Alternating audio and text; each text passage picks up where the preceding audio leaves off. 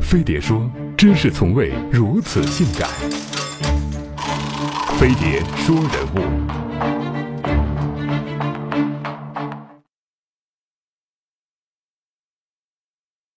一八八九年四月二十日，希特勒出生在奥匈帝国一个海关职员的家庭。六岁开始上学，而他的父亲退休，开始了动荡的生活。到他十二岁的时候，搬了七个地方，换了五所学校。父亲本想让希特勒接自己的班，做个公务员，但这时的希特勒更想当个画家，因此与父亲爆发了激烈的冲突。之后便不再好好念书，甚至未能拿到中学毕业证书。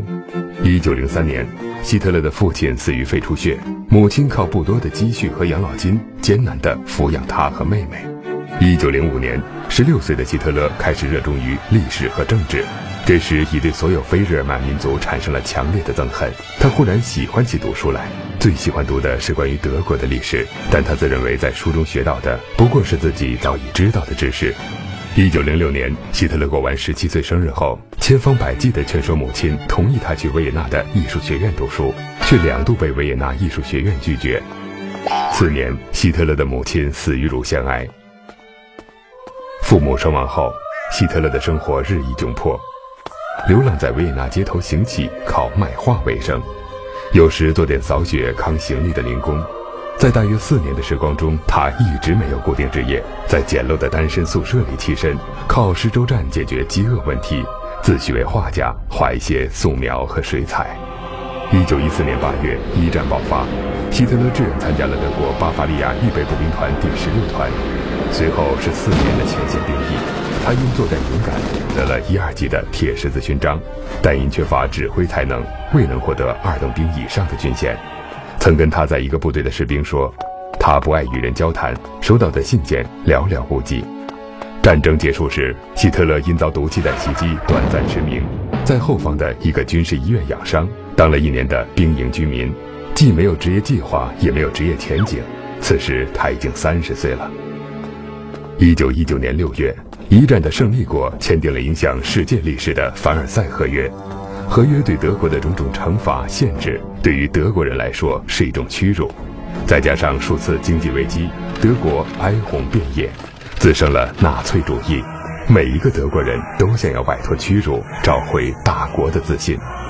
就在这一年，希特勒接到陆军政治部的一项命令，要他去调查德国工人党的情况。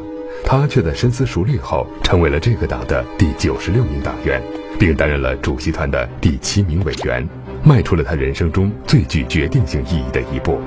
他开始组织群众集会，发表演说，竭力煽动对凡尔赛合约和犹太人的仇恨，完全发掘了他在演说方面的天赋，很快吸引了大批追随者。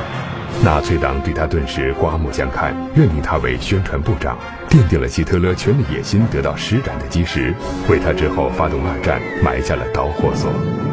在希特勒五十六年的生命里，前三十年是一个古怪的失败者，后半生却转型为几乎整个世界都围着他转的政治家。